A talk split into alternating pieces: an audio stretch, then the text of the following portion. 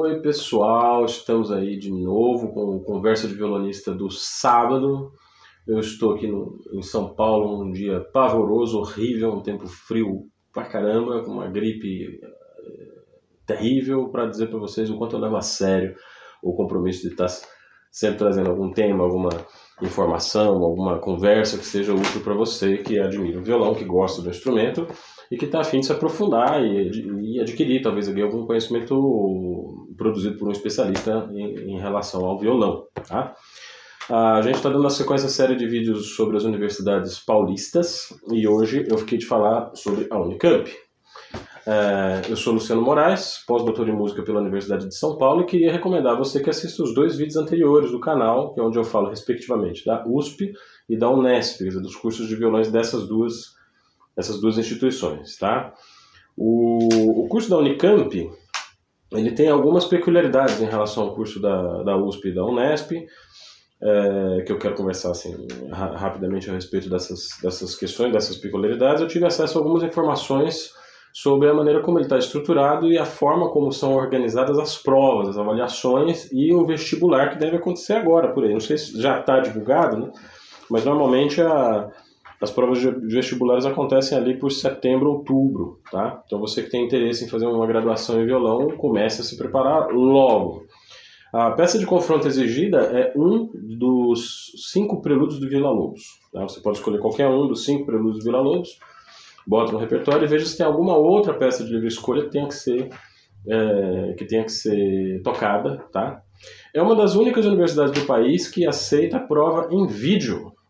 Olha que interessante. Você economiza uma passagem, economiza hotel, economiza um monte de coisa e dá aquela peneirada básica, né, que é uma coisa que atrapalha muito as provas de acontecerem. Não é muito incomum as pessoas fazerem vestibular sem ter a mais remota ideia do que, que seja violão clássico, por exemplo. Né? Então, às vezes, a pessoa chega no vestibular sem ter uma formação básica prévia, sem ter feito nem aquele curso preparatório de teoria. Né? Nem, às vezes, acontece da pessoa nem saber ler uma partitura e ela acaba fazendo essa prova através das provas em vídeo, é possível organizar um pouco melhor, o, fazer uma, uma, uma seleção um pouco mais criteriosa, né? porque as uma pessoa que está nesse perfil, ela precisa, na verdade, fazer um curso de conservatório, ela não está preparada para fazer uma graduação. Né? Então, a Unicamp, ela é, utiliza desse, desse expediente, né, do, do vídeo, para que o aluno é, tenha, inclusive, acesso a uma avaliação um pouco mais focada no perfil que ele que está buscando. Né? É, então, um dos cinco produtos Vila é uma peça de livre escolha. Fique sempre atento ao site das instituições. É lógico que eu não estou passando aqui nenhuma informação oficial das instituições. Tá? Lembre-se sempre disso. Ah, o curso da Unicamp, durante muitos anos, eles ofereciam o curso de violão, mas não tinham um professor especializado em violão clássico. Então, as aulas eram dadas uh, sem que houvesse esse, esse professor, vamos dizer assim, esse professor titulado em violão. Né? E as razões pelas quais isso aconte aconteceu são múltiplas, não compensa a gente começar a conversar sobre isso aqui agora. Uh, mas é importante a gente entender as razões pelas quais isso acabou. Tá?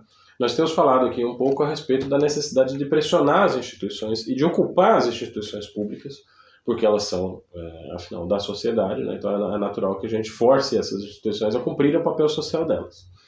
Nesse caso, nós devemos a Clarissa Pádua, Camila Silva e Ana Lins Marum, dentre muitas outras violonistas, que fizeram graduação aí um período que compreende mais ou menos 5, 6 anos né, antes de 2014, quer dizer, a partir de 2008, 2007, 2008, começou a se intensificar a pressão dos estudantes para que a instituição contratasse um professor especializado em violão.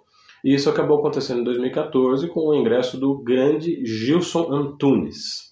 Exatamente, professor do, do, do curso de violão da Unicamp é o Gilson, que é uma pessoa que tem uma produtividade estupenda, é um cara que conhece o violão muito bem, um dos melhores violonistas da minha geração, talvez ele seja um pouco mais velho que eu.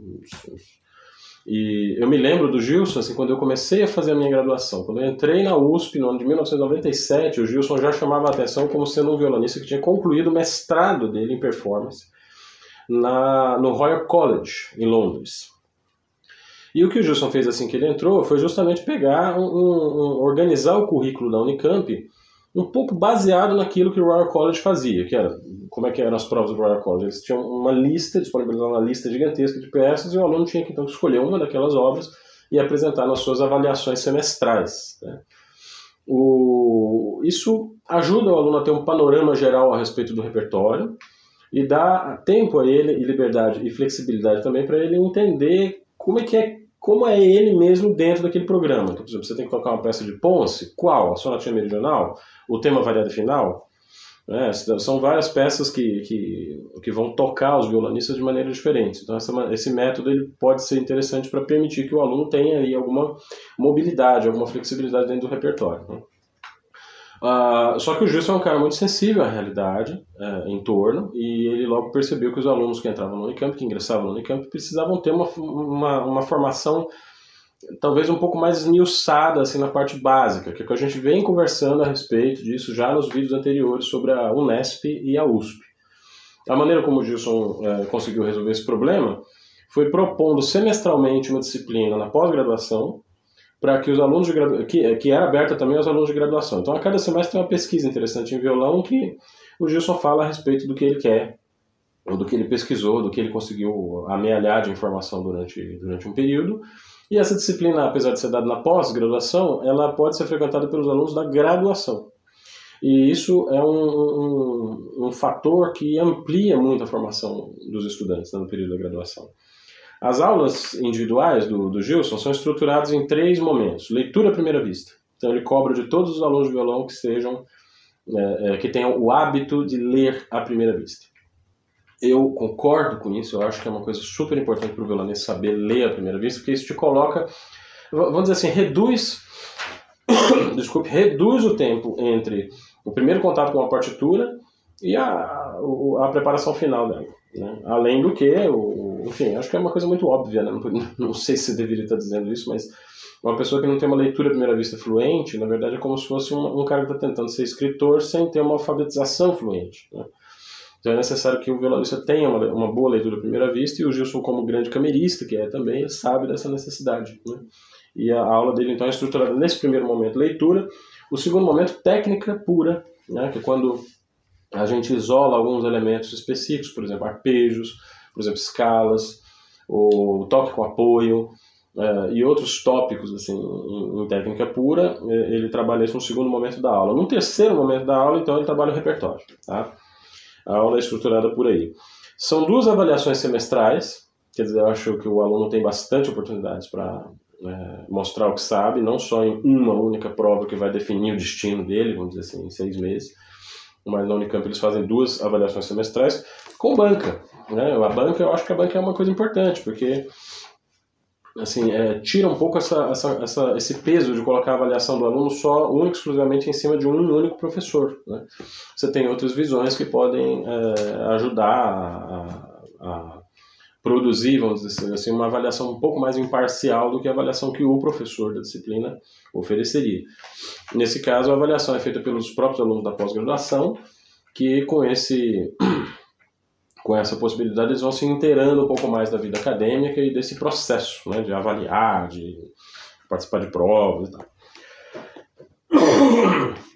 Além dessa estrutura toda, o curso de violão da Unicamp tem uma aula coletiva, o Gilson me disse que é toda quinta-feira, é, a respeito de qualquer coisa. Né? Essa aula é uma aula coletiva que pode ser usada para o que for necessário. Então, de repente, se tem uma turma em um determinado ano que tem alguma lacuna ou que as pessoas têm alguma dúvida em relação a um aspecto do repertório, essas questões vão ser resolvidas nessa aula, nessa aula coletiva, que é além da aula individual. Né? Uh, tópicos de literatura violonística, ou um tema, por exemplo, ornamentação, né? esses temas que vocês têm escrito aqui no canal. Né? Vocês falam, ah, Luciano, fala disso, fala daquilo. Fala... É essa aula coletiva, na, no curso de violão da Unicamp, ele trabalha esses tópicos que às vezes estão fora né, do, do planejamento que o professor tem para as aulas individuais. Né? Então esse é o desenho, tá? É o desenho mais ou menos traçado aí da graduação em, em violão da, da Unicamp. Eu acho um curso é, muito bem estruturado, tá? Acho, acho que é uma mistura muito bacana do, do, do, que se faz na USP e do que se faz na Unesp. Tá?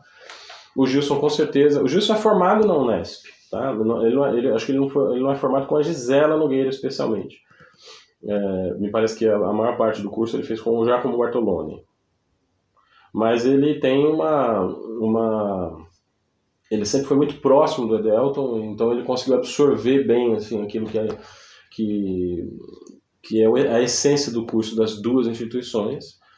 E, e, ele acaba cumprindo uma tradição, né? quer dizer, o Gilson com, com, esse, com esse curso, com essa estrutura do curso, ele cumpre uma tradição que é da própria Unicamp, que é ser exatamente isso. A Unicamp é uma instituição que está no meio do caminho entre a USP e a Unesp. Tá? Sem nenhum qualificativo em relação às instituições, o que eu estou querendo dizer é o seguinte: a principal vocação da Unesp é ser uma instituição espalhada por todo o estado de São Paulo, que atende muito o interior do estado. Né? E a USP é uma instituição majoritariamente metropolitana, é uma instituição que está encravada ali num, num, ponto da cidade de São Paulo que ela atende um público muito voltado para a própria cidade de São Paulo. A Unicamp ela é, reúne um pouco dessas duas instituições, por quê? Porque primeiro que ela está numa cidade considerada do interior, né? Campinas é uma cidade que fica bastante próxima de São Paulo, mas é uma cidade gostosíssima, assim, uma, uma, uma, cidade que tem todas essas características da cidade mais calma, um pouco mais tranquila, mas ela também tem a, a o desenvolvimento que é característico das metrópoles. Né? Agora, a Unicamp não está espalhada como a Unesp. Todos os cursos da Unicamp acontecem dentro também de uma cidade universitária, como é o caso da USP. Existe moradia estudantil tanto na Unicamp quanto na Unesp, ah, desculpa, tanto na Unicamp quanto na USP. A Unesp é uma instituição que tem algumas dificuldades ainda de estabelecer as questões de moradia, até porque ela acaba sendo escolhida por, por, pelos alunos do interior que não, não se mudam muito para longe dos lugares onde eles, eles vivem. Né? Enfim, é uma, é uma universidade que tem alguns problemas em relação a essa questão da moradia e da permanência estudantil. Né? A USP e a Unicamp também tem, né? mas os, os recursos que, que, que essas instituições têm para atender a demanda do, do, dos alunos que vêm de fora das cidades em que elas estão colocadas né?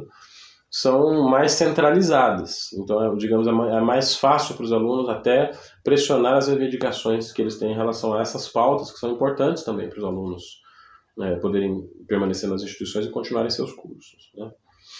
A Unicamp é uma instituição é, que tem uma outra característica que eu acho que é bastante interessante. Ela é vocacionada para a pesquisa. E isso foi absorvido pelo Instituto de Artes. O grande ator brasileiro, brasileiro Luiz Otávio Bournier, né, um ator que fez um, um, uma pesquisa ampla pelo mundo inteiro a respeito de uh, linguagens teatrais codificadas, né, um sujeito realmente que contribuiu bastante com a área, faleceu precocemente, ainda nos anos 80. Né? Luiz Otávio Bournier conseguiu negociar com a Unicamp a existência de um núcleo de pesquisa em teatro. E desse núcleo de pesquisa em teatro nasceu o LUME. Né? O LUME Teatro, que é um dos grupos de teatro mais, é, é, enfim, mais, mais notáveis assim, do mundo. E isso só é possível por causa dessa, dessa, dessa ênfase que a Unicamp dá para a existência da pesquisa. O núcleo de pesquisa em teatro ele não tem muita coisa a ver com a graduação em teatro, são setores diferentes. Da mesma maneira, no curso de música, existe um, uma, uma, um, um incentivo muito grande né, para que as pessoas façam pesquisa.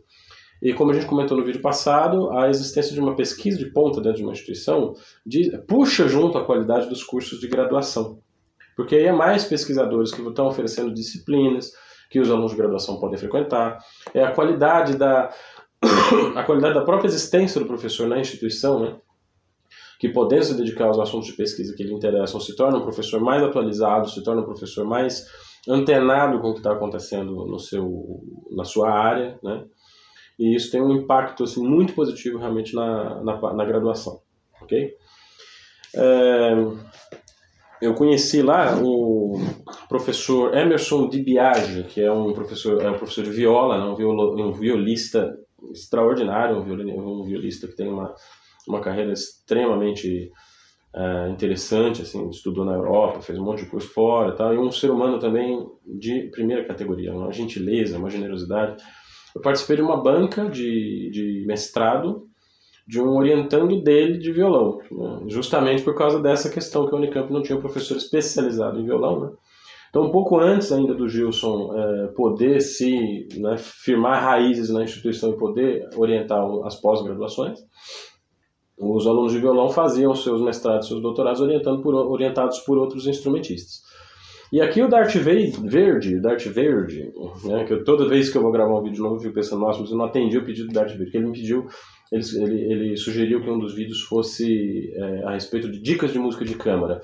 Pois eu estou é, oferecendo a você, Dart, o, essa sugestão de você ler a tese, a dissertação de mestrado do Elder Pinheiro, tá? que é uma dissertação de mestrado a respeito de duo de violões. É, eu sei que isso é um episódio dentro do grande assunto chamado música de câmara, mas, enfim, é lógico que você vai saber se virar dentro dessa dissertação e encontrar ali. Tenho certeza que muitas das dúvidas que você tem, você vai encontrar a resposta para elas nessa dissertação. Tá? O Helder tinha um duo de violão nessa época, e, mas ele não se contentou em fazer essa dissertação de, de, de mestrado só em relação à experiência dele. Ele fez entrevistas com os maiores duos do, do Brasil, né? O Brasil Guitar Duo, acho que ele tem uma entrevista ali com, com, com os irmãos Assad e também com o Duo Siqueira Lima. E através dessas, é, dessas entrevistas, ele, ele disponibilizou uma questão que é muito importante para a formação da música de câmara, que é a metodologia de trabalho. E ele conseguiu tipificar essa metodologia de trabalho de maneira que é um trabalho, é, uma, é uma dissertação muito inteligível, muito é, fácil de ler, é, conceitualmente bem definido, a gente sabe o que ele quer, sabe o que ele quer atingir. Enfim, fica aí a dica para o Dart Verde né, dar uma, uma olhada nessa dissertação. Não estou me eximindo da minha, do meu compromisso com você, vou fazer um vídeo a respeito de, de, de música de câmara, breve, tá? Mas já vai dando uma adiantada aí com essa dissertação do Helder Pinheiro, tá bem? É, por que, que isso foi possível? É, que esse trabalho desse, desse rapaz pôde, ser realizado assim? por causa da ênfase que a Unicamp dá em pesquisa. Tá? Então é isso, é uma instituição que eu recomendo fortemente. Eu acho que em São Paulo nós estamos muito bem servidos de curso de graduação é, na área de violão. É interessante que assim, muita gente quer sair do interior e vir para a capital para estudar na USP ou estudar na Unesp. Mas pouca gente quer sair da capital para estudar na Unicamp. Eu acho que Campinas é uma cidade mais próxima, dependendo do lugar onde você mora em São Paulo, do que outros lugares dentro de, da própria Grande São Paulo. É, você morando em São Paulo e, e, fazendo um curso, por exemplo, na, na, Barra Funda, ou então no Butantã, que é onde fica o Hospital você pode às vezes gastar mais tempo no trânsito do que se você morar num lugar mais tranquilo em São Paulo e se arriscar aí com um ônibus diário, às vezes até pagando um aluguel módico, um quarto, talvez para passar a semana na, na, em Campinas estudando por lá. Tudo é uma questão de fazer as contas. Né? Mas eu acho que é uma. É, talvez até porque a Unicamp não tem uma, um, um, professor de violão, o Gilson Antunes, está lá há cinco anos, né, muito pouco tempo para construir um, um, um, reconhecimento, uma fama, não é? É, são coisas que não tem nada a ver com a competência. Competência o Gilson tem, mas talvez as pessoas ainda tenham na lembrança aquela coisa. A Unicamp não tem professor de violão clássico, né? Não, isso aí acabou. Avisem para todo mundo aí, tá? Nós temos um excelente professor de violão clássico na Unicamp. Tá? E ela é, sim, uma opção para aquele que quer se profissionalizar, para aquela pessoa que quer seguir aí os seus estudos, passar do conservatório e entrar numa vida um pouco mais séria né, com, com o violão. É, vocês vão encontrar no YouTube muitos vídeos do Gilson falando sobre técnica pura. Me parece que ele é patrocinado pela Dadário, e a Dadário encomendava esses vídeos para ele falando, por exemplo, sobre ligados, a respeito de aberturas, a respeito de salto de posição. Os vídeos são muito elucidativos. São curtíssimos, porque o Gilson é um cara muito mais objetivo do que eu, ele não vai ficar fazendo esses vídeos de 15, 20 minutos. Tá? São vídeos muito curtos que você pode é, ter uma ideia ali do que, que ele pensa, de como ele, como ele pensa a respeito da técnica. Tá? Então é isso, gente. Recomendo fortemente a universidade. Eu acho que é a melhor coisa que pode acontecer na vida de uma pessoa é fazer uma boa graduação. E, e, acho que a gente tem que aproveitar as universidades mesmo quando a gente não é aluno da universidade, porque a universidade também se abre para a sociedade através dos concertos, através dos seminários, através das disciplinas que elas oferecem que são abertas.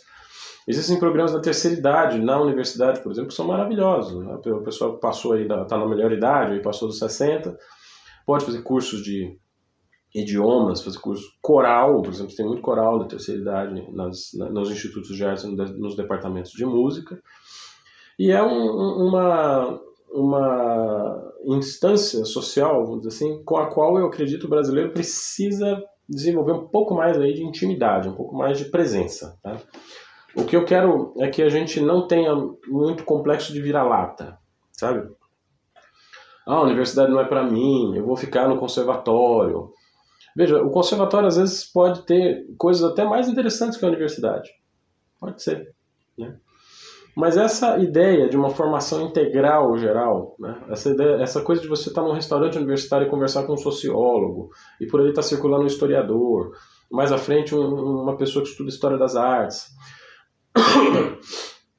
Esse caldo variado de especialidades, eu acho que a grande vantagem da universidade é aquilo que faz a gente ser mais críticos em relação à nossa profissão. Né? Se você faz uma universidade, uma faculdade para se preparar para o mercado de trabalho, pode ser que quando você terminar a sua graduação, o mercado de trabalho já queira outra coisa. Porque o mercado, além da gente não saber o que é o mercado, né, ele é muito volúvel. O mercado é uma, uma coisa que muda muito, em pouquíssimo tempo. Então não é o suficiente a gente se preparar do ponto de vista técnico para as profissões que a gente quer exercer. É necessário que a gente tenha uma visão crítica a respeito das profissões que a gente quer exercer saber como modificar as demandas básicas, saber como interagir a novas situações que a sociedade vai colocando. Né? E para isso eu acho que a universidade tem muito mais a, a, oferecer e a gente precisa se realmente se, se apropriar dela tá? para gerar demanda. A gente não pode cair no discurso que a universidade não é para todos. Não. O, é muito ao contrário. Eu acho que a universidade, quanto mais pessoas dentro da universidade de origens sociais, diferentes, ela, a, quanto, quanto mais variedade, quanto mais diversidade a, a universidade tiver, mais ela tende a se tornar uma instituição mais completa. Né? Ela tende a se tornar uma instituição mais completa quanto mais variedade é, de pessoas estiverem circulando por ela. Tá? Então fica essa dica aí. Se é a intenção de vocês prestar uh, algum vestibular, façam, tá? se preparem, procurem um professor, estudem, se informem a respeito dos programas. Se não der certo dessa vez, não tem problema, tenta no ano que vem. Eu recomendo sempre fazer as provas, tá? Nunca deixar de fazer as provas. Já a prova de vestibular, um vestibular específico em música, já ensina muito. A gente já aprende muito a respeito do que a gente é e do ponto que a gente está na nossa formação. E às vezes a gente até se surpreende. A gente fala, ah, não estou bem ainda, preciso estudar um pouco mais para entrar numa graduação. Você vai lá fazer a prova só para saber como é que é e entra. Vi vários casos assim acontecer. E uma vez estando na universidade, aí você tem que dar um jeito né, de acompanhar o curso mas é uma coisa que é possível fazer. O que é mais importante a gente ter em mente é que isso está ao alcance da nossa mão, tá bem?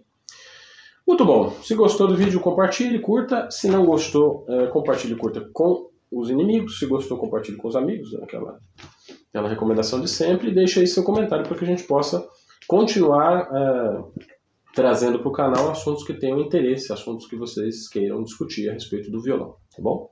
Todas as terças, quintas e sábados a gente está com um novo Conversa de Violonista por aqui. Um abraço para vocês e para quem for fazer os vestibulares esse ano, bom preparo, boa sorte e sejam felizes nessa profissão. Um abraço.